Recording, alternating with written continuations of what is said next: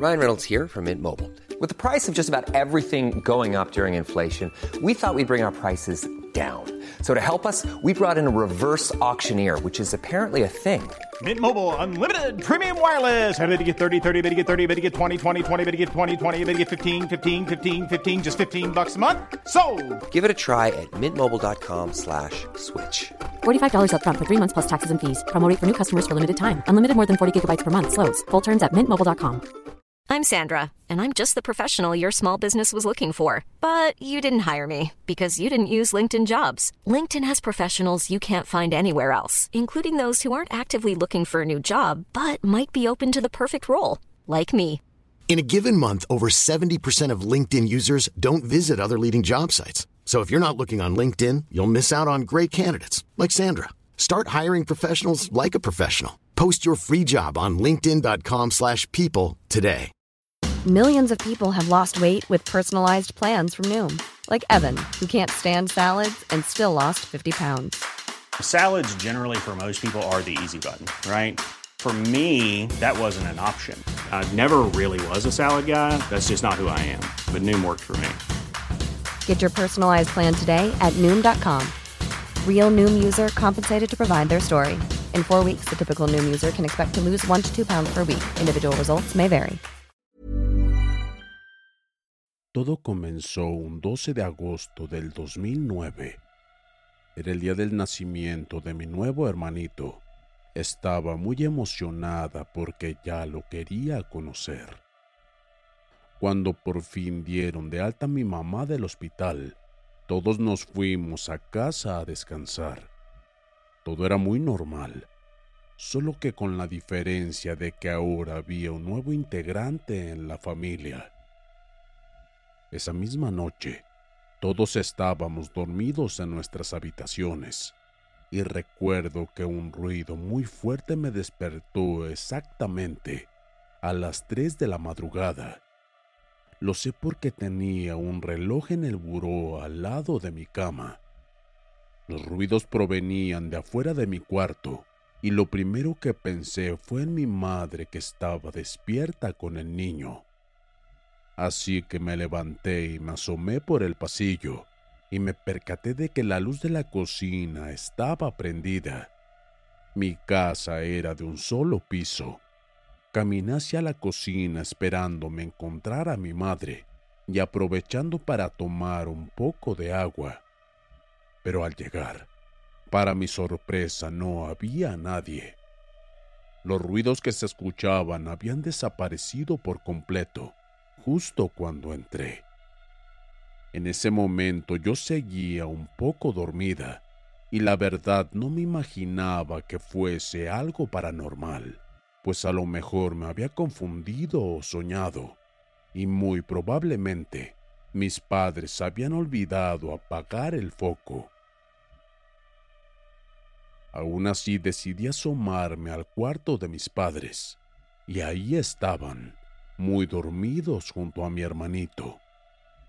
Cuando cerré la puerta del cuarto, regresé a la cocina para tomar agua, y no les puedo explicar el terrible horror que viví en esos momentos. Al entrar, estaba parada en medio de la cocina, una escalofriante mujer completamente de negro. Era medio pelona y su cabello era medio era medio pelona y su cabello era largo. Sus ojos eran rojos y no dejaba de verme con su mirada penetrante. Tenía unas garras largas y negras. Era una bruja. Del susto, comencé a gritar desesperada y a correr lo más rápido que pude al cuarto de mis padres. Cerré la puerta con seguro y prendí el foco gritándoles para que se despertaran. Ni uno de los dos me escuchaba. Los movía muy fuerte, pero nada. Parecían estar en un sueño muy profundo. Ni siquiera mi hermanito se despertaba por los gritos. Empecé a tener un ataque de pánico y a llorar de la desesperación. La chapa de la puerta del cuarto se empezó a mover como si alguien quisiera entrar, y yo gritaba, Déjame, déjame. La bruja me llamaba por mi nombre, con su voz ronca, y yo seguía intentando despertar a mis padres desesperadamente.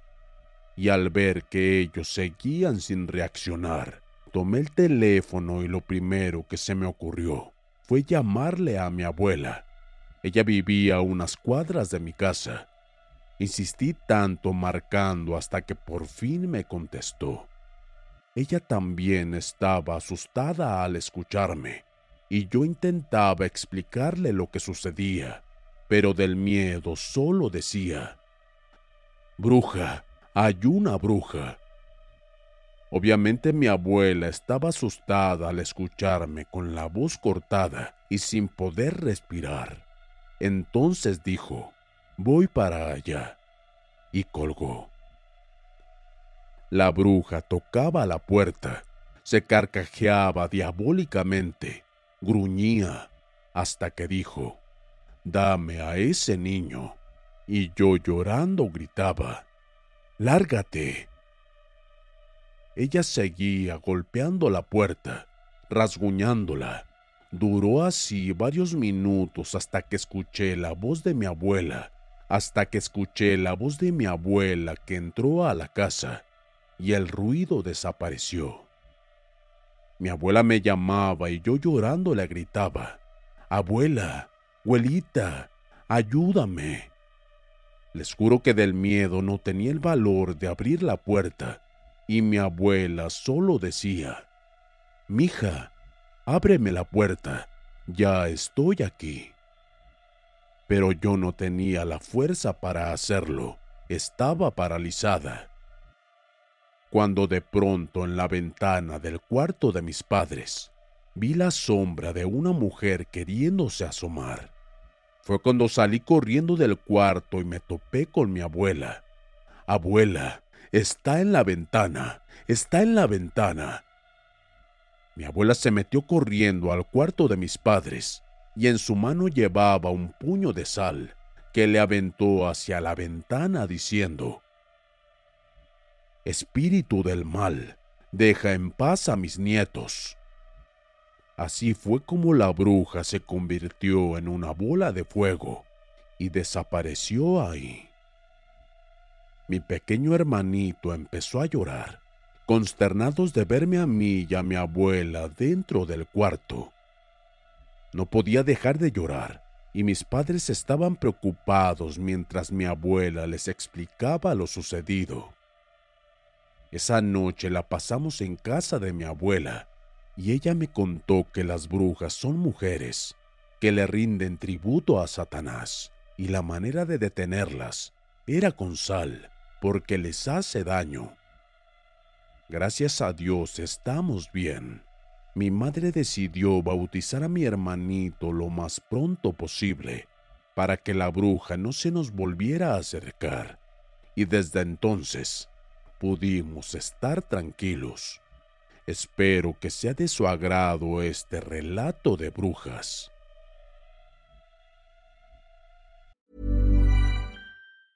Hey, I'm Ryan Reynolds. Recently, I asked Mint Mobile's legal team if big wireless companies are allowed to raise prices due to inflation. They said yes. And then when I asked if raising prices technically violates those onerous two year contracts, they said, What the f are you talking about, you insane Hollywood ass? So to recap, we're cutting the price of Mint Unlimited from $30 a month to just $15 a month. Give it a try at mintmobile.com slash switch. $45 up front for three months plus taxes and fees. Promo for new customers for limited time. Unlimited more than 40 gigabytes per month. Slows. Full terms at mintmobile.com. Hi, I'm Daniel, founder of Pretty Litter. Did you know cats tend to hide symptoms of sickness and pain? I learned this the hard way after losing my cat, Gingy. So I created Pretty Litter, a health monitoring litter that helps detect early signs of illness by changing colors, saving you money and potentially your cat's life. Pretty Litter is veterinarian developed, and it's the easiest way to keep tabs on your fur baby's health right at home. Go to prettylitter.com and use code ACAST for 20% off your first order and a free cat toy. Terms and conditions apply. See site for details.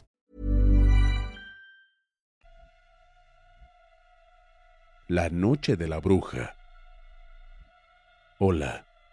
Esta es otra anécdota que yo viví hace aproximadamente como unos ocho años. cuando yo vivía en un pueblito muy pintoresco del estado Yaracuy, Venezuela, pues era una casa que aún está situada detrás de las montañas. Un día de la Semana Santa, mi esposo le tocó turno de noche en su trabajo, así que yo estaba sola con mi hija de siete años de edad en esa casa. Nos dormimos juntas esa noche y ya de madrugada empecé a escuchar gritos como de una mujer y se escuchaba muy cerca de mi oído. En ese instante me levanté y encendí la luz de la habitación, pero no vi a nadie. Entonces pensé que quizás solo había tenido una pesadilla y me volví a acostar. Y agarrando el sueño, quizá como a los cinco minutos, sentí lo mismo entonces ya empecé a dudar que fuese un sueño. De nuevo me levanté y volví a encender la luz. Reprendí el lugar con oraciones pidiendo protección a Dios contra seres malignos, brujas. Ya después, con la luz encendida y un poco más tranquila, me acosté de nuevo y abracé a mi hija hasta quedarme dormida, con ella abrazada. Cabe mencionar que gracias a Dios, mi hija estuvo dormida toda esa noche y no se dio cuenta de lo que pasó en la madrugada y lo acontecido esa noche. Al día siguiente, me llamó mi vecina que vivía al lado de mi casa y fue para preguntarme si yo había sentido, visto o escuchado algo raro en la noche. Decía de una bruja que en horas de la madrugada rondaba las casas del pueblo, pero yo guardé silencio al respecto, ya que ella ni me dejó hablar diciéndome que esa bruja se había querido llevar a su nietecita de tres meses de nacida esa madrugada y que se dio ella cuenta porque no la dejaba dormir. La bebé que despertaba llorando a cada ratito en su cuna, que le daba a la bebé su leche materna y así dejaba de llorar un poco y se quedaba dormida, pero a los pocos minutos la bebé volvía a despertar llorando y que ya había transcurrido como una hora y la bebé sin poder dormir bien, hasta que el padre de la bebé estaba ya muy enojado. Fue y abrió la puerta del frente de la casa y salió a insultar con palabras obscenas a la supuesta bruja pues la esposa decía que esa bruja era la que la molestaba a la bebé y le quería hacer daño o chuparla. El señor al salir va viendo un bulto negro que estaba posando en un árbol frente a la casa y se le acercó para ver bien qué era y se dio cuenta de que esa cosa era un pájaro enorme de color negro con los ojos muy rojos, estaba abriendo sus alas para volar hacia él. Al ver esto, y aunque muy valiente el hombre, el hombre corrió a la casa muy asustado. Cerró la puerta y de inmediato le contó todo lo sucedido a su mujer y a la vecina. Entonces ella agarró una Biblia para leer salmos en voz alta en protección en contra de esa bruja y regaron agua bendita por toda la casa. Permanecieron despiertos casi toda la madrugada hasta ver que la bebé pudo dormir tranquila. Y así, después de esa noche, todo volvió a la normalidad. Gracias a Dios, jamás volvieron a tener problemas con esa maldita bruja. Gracias por escucharme. Espero que sea de su agrado este buen relato de brujas de mi amiga venezolana Maribel.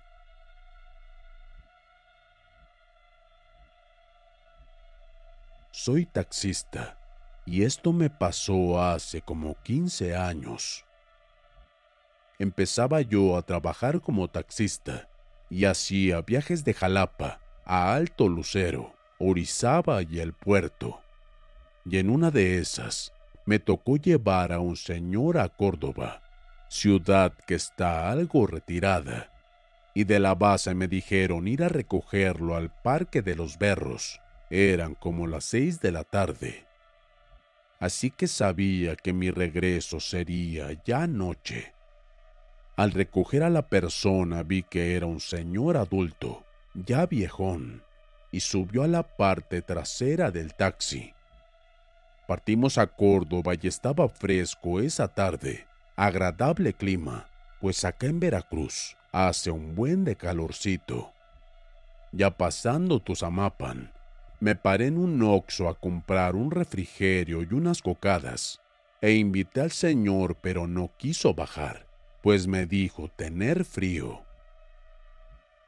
Ya comprando lo mío me incorporé a la carretera. Hay muchas curvas y todo se ve muy oscuro, puro sembradío de caña a los lados. Ya llevábamos una hora de camino y el señor me pide parar para orinar. Me orillé en un pequeño crucero para que bajara el señor y aproveché para echarme un cigarro dentro del coche. Y viendo al cielo, a lo lejos vi un pequeño cerro y vi una bola de fuego que subía y bajaba, y luego otras dos se unieron. En eso veo venir al Señor y le digo que viese lo que yo veía, y él al verme asustado me dice, Tú tranquilo muchachón, no te espantes, son brujas de por aquí y si no nos metemos con ellas, no nos harán nada. Aunque de seguro ya nos vieron. Ya vámonos, que falta un buen tramo todavía.